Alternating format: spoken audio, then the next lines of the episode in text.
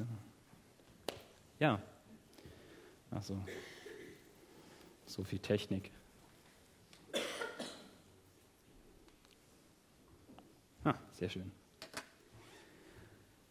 Das heißt natürlich sola gratia, allein die Gnade. Und als Lars mir von diesem Thema, von diesem Gottesdienst erzählt hat, da habe ich mich sehr gefreut. Denn heute soll es ja um die Gnade gehen. Und die Gnade, das ist ja ein durchaus positives Thema. Und es ist ja auch nicht das Schlechteste, wenn man sich vorstellt, dass man über irgendwas Positives redet.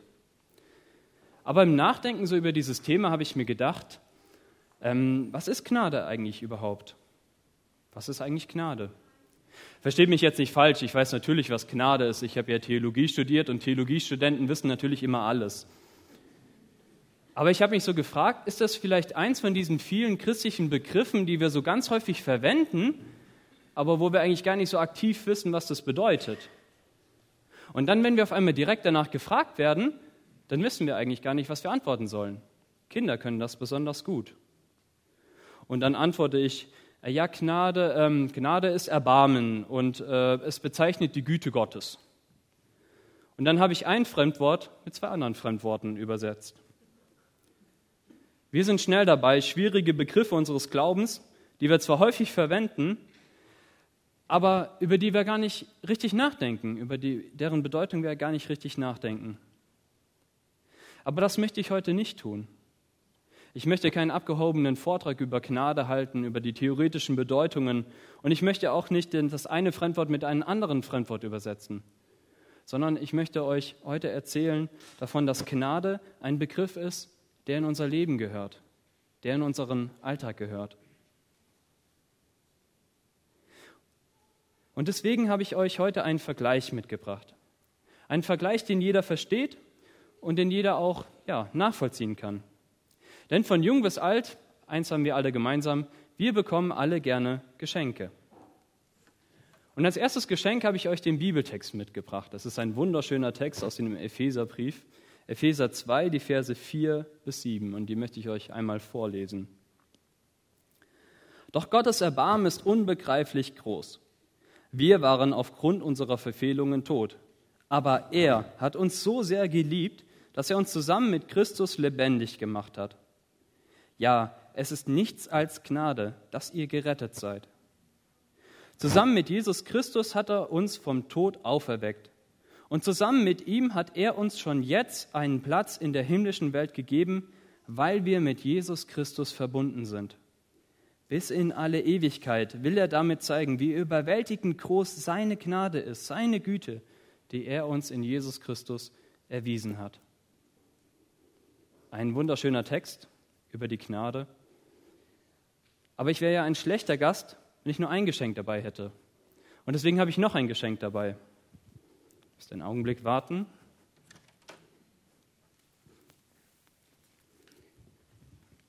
Ich habe euch noch ein Geschenk mitgebracht. Und jetzt brauche ich einen halben Freiwilligen. Vielleicht flüstert mir die Regie nochmal den Namen zu. Svenja, genau. Svenja darf einmal nach vorne kommen, wenn sie hier ist. Ich hoffe, genau. Ich habe euch ein Geschenk mitgebracht. Und dieses Geschenk wollen wir gemeinsam auspacken. Und hier kommt schon ein wunderbarer Freiwilliger, eine Freiwillige, die dieses wunderbare Geschenk einmal auspacken darf. Genau. Genau. Einfach nur die äußere, nur die äußere Schicht. Genau. Genau. Deswegen habe ich es nicht meinen Sohn machen lassen, der hätte einfach alles. Genau. Genau.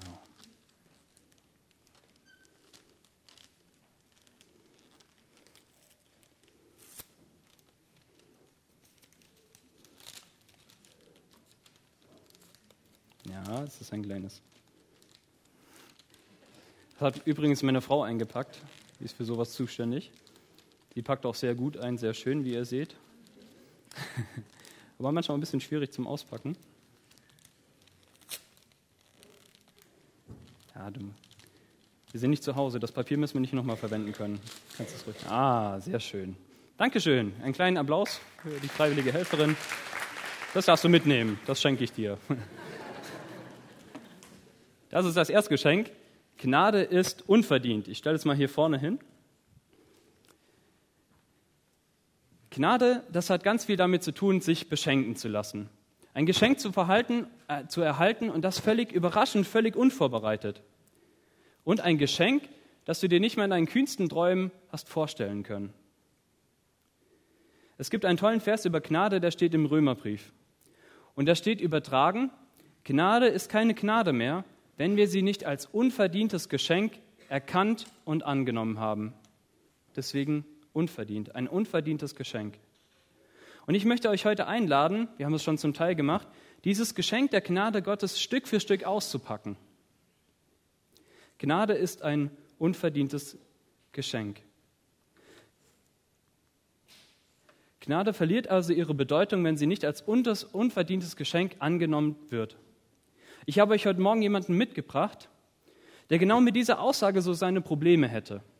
Weiß nicht, ob ihn viele kennen. Es handelt sich um Sheldon Cooper. Sheldon Cooper aus der bekannten Serie The Big Bang Theory. Ich sehe nicht viele Leute nicken. Deswegen habe ich euch einen Clip mitgebracht. Sheldon Cooper ist ein, in dieser Serie ein ganz bekannter Wissenschaftler, ein sehr, sehr intelligenter Mensch, der aber so mit seinen zwischenmenschlichen ähm, Beziehungen große Schwierigkeiten hat. Und man muss oft über ihn lachen, manchmal hat man auch ein bisschen Mitleid mit ihm, aber er ist doch einer der, ja, der kreativsten Schöpfungen der Serienlandschaft in den letzten Jahren. Und dieser Sheldon Cooper, der hält uns jetzt gleich einen Vortrag über das Schenken. Das dürfen wir gleich genießen. Der im blauen Hemd ist Sheldon Cooper. Okay, also vielen Dank dafür. Aber ich habe für dich und Lennart ein paar ausgefallene Geschenke und leg sie unter meinen Baum. Nein, warte. Du hast mir ein Geschenk gekauft? Aha. Wieso machst du denn so etwas? Ich weiß nicht, weil Weihnachten ist? Oh, Penny, ich weiß, du denkst, du wärst großzügig, aber das Schenken basiert auf dem Prinzip der Gegenseitigkeit. Das heißt, du schenkst mir nichts, sondern du erlegst mir eine Verpflichtung auf. Werd nicht böse, Penny. Das ist ein klassischer Anfängerfehler. Bei meinem ersten Chanukka-Fest mit Sheldon hat er mich eine Woche lang angeschrien. Ja. Nein, Schatz, schon okay. Ich erwarte keine Gegenleistung. Oh, doch natürlich, denn der Brauch schreibt vor, dass ich jetzt losziehe und für dich ein Geschenk von vergleichbarem Wert erstehe, welches auf derselben Wahrnehmungsebene der Freundschaft liegt, wie das Geschenk, das ich von dir erhalten werde. Ist doch kein Wunder, dass die Selbstmordrate zu Weihnachten explodiert. Okay, vergiss es, dann check ich dir eben nicht. Nein, zu spät. Auf diesem Wichtelaufkleber steht auch schon für Sheldon. Die Würfel sind gefallen, der Finger schrieb, dann glitt er fort. Hannibal hat die Alpen überquert. ich weiß, solange es uns nicht trifft, ist das lustig. Sheldon, es tut mir wirklich ganz schrecklich leid. Nein, nein, das habe ich mir selbst zuzuschreiben, weil ich so ein liebenswerter und wichtiger Teil deines Lebens bin. Und ihr fahrt mich zum Shopping Center. Und schon hat. Genau, und schon hat sie beiden auch erwischt. Okay, ihr habt es ja mitbekommen. Für Sheldon Cooper verpflichtet der Schenker den Beschenkten zu einer Gegenleistung.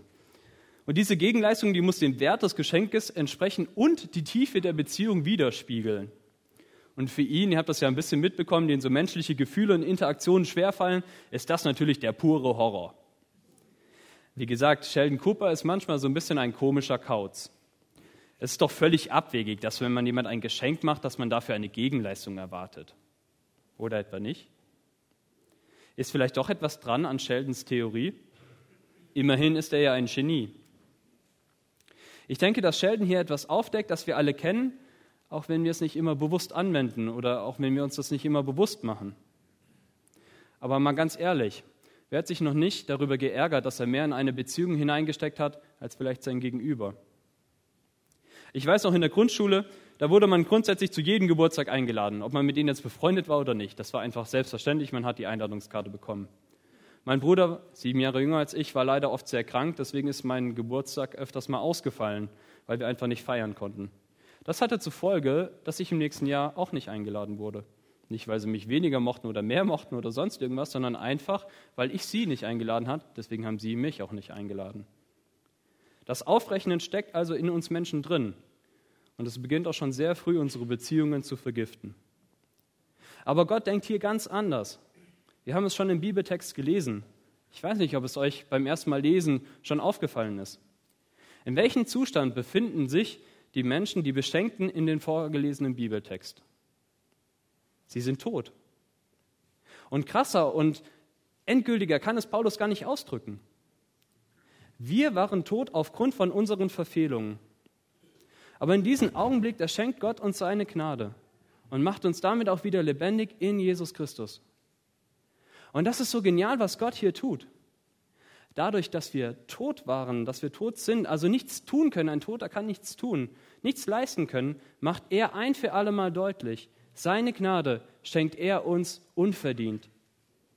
Wir können und auch wir müssen nichts dafür tun. Gott schenkt uns seine Gnade unverdient. Und das befreit uns auch von jedem Leistungsdenken, das, unseren, das sich in unser Glaubensleben einschleichen will.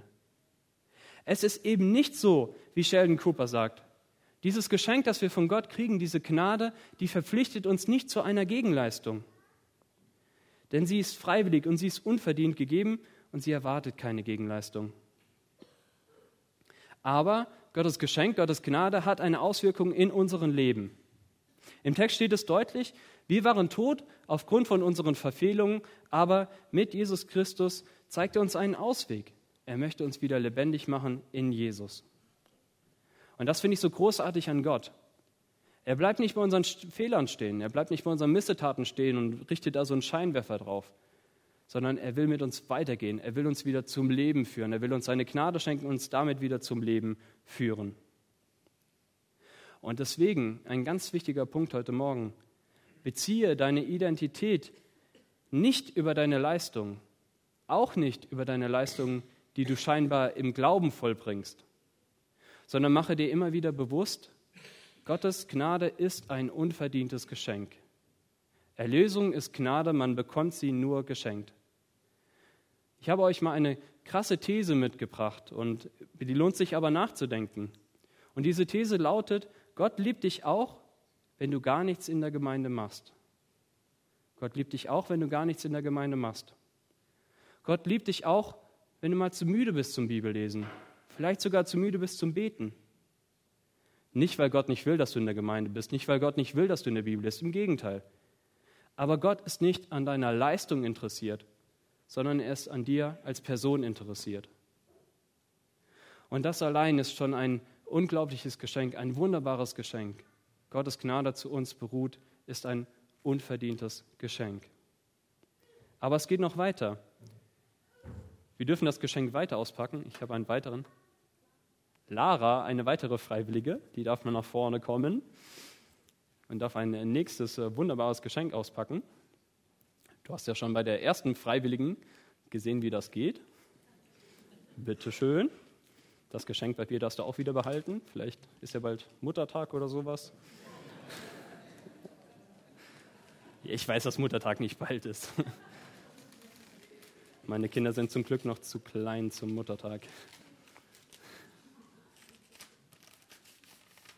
So, genau. Liebevoll. Genau, Dankeschön. Einmal Applaus. genau. Gnade ist ein liebevolles Geschenk. Und das ist nicht nur liebevoll gemacht, wie dieses Geschenk liebevoll verpackt ist. Nein, es ist liebevoll, meine ich hier auch, es ist voller Liebe. Es ist liebevoll. Es ist voller Liebe. Und das ist auch ein Aspekt, den Sheldon Cooper nicht versteht. Denn wenn wir jemanden lieben, dann fällt es uns auch leicht, ihnen ein Geschenk zu machen, was unverdient ist, wo wir keine Gegenleistung dafür erwarten. Und das ist etwas, das Sheldon Cooper erst lernen muss. Das sind ja die ganz ersten Staffeln. Später kann er das dann auch so ein bisschen und lernt das. Gott schenkt uns seine Gnade, die uns lebendig macht. Und das macht er aus lauter Liebe.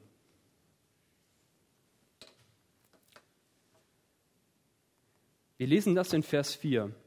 Wir waren aufgrund von unseren Verfehlungen tot, aber er hat uns so sehr geliebt, dass er uns zusammen mit Christus lebendig gemacht hat. Es gibt einen Film, der das wunderbar beschreibt. Normalerweise ist es nicht meine Art, so viele Filme und Serien zu zitieren, aber hier passt es einfach wunderbar. Obwohl der Film auch vielleicht nicht so toll ist, der ist auch nicht gut. Es geht nämlich um einen Zombie-Liebesfilm. In einem Zombie-Liebesfilm geht das überhaupt? Widerspricht sich das nicht? Ja, natürlich widerspricht sich, damit spielt der Film auch.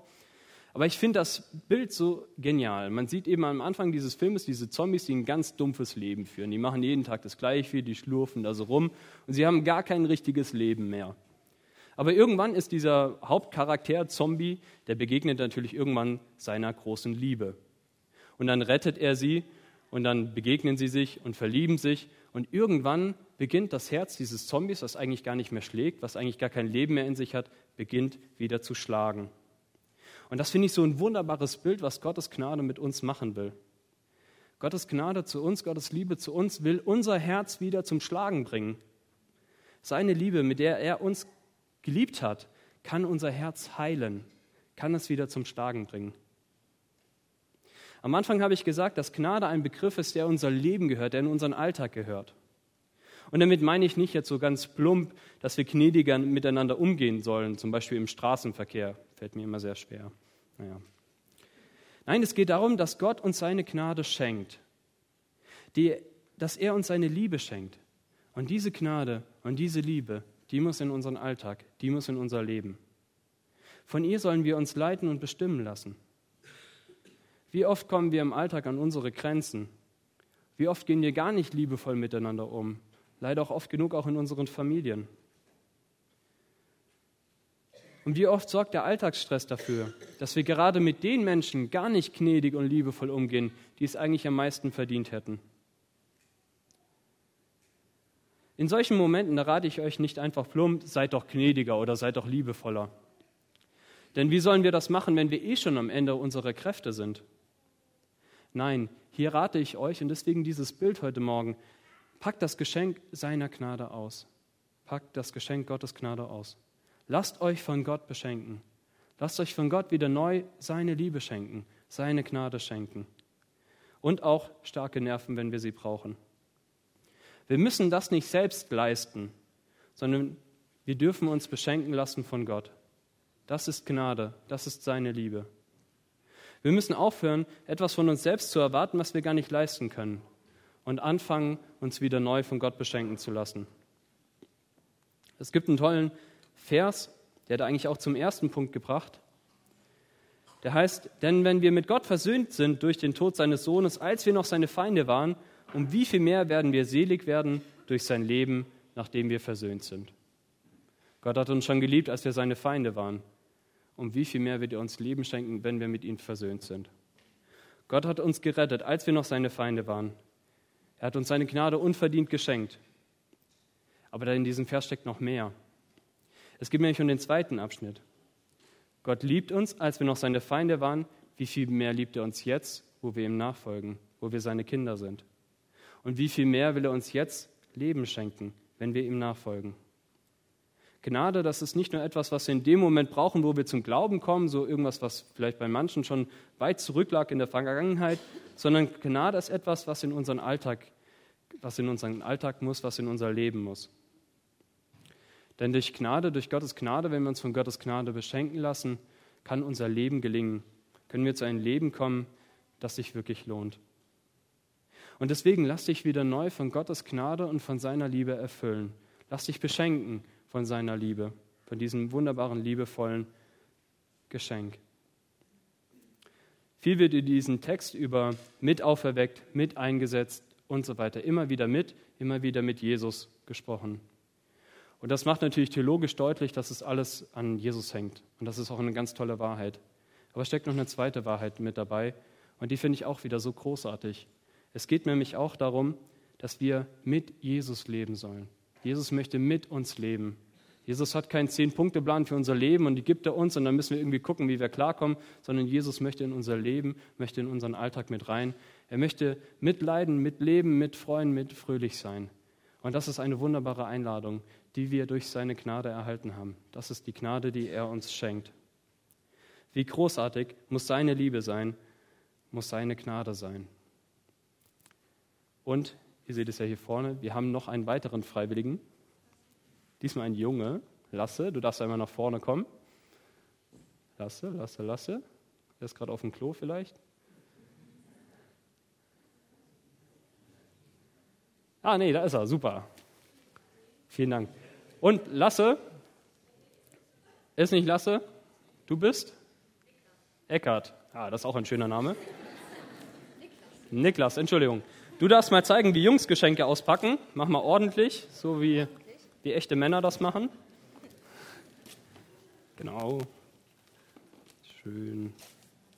Ja, schöne Papierfetzen. Du kriegst das Papier trotzdem geschenkt, keine Angst. Bald ist ja Weihnachten. Sehr schön. So werden Geschenke eigentlich ausgepackt. Genau.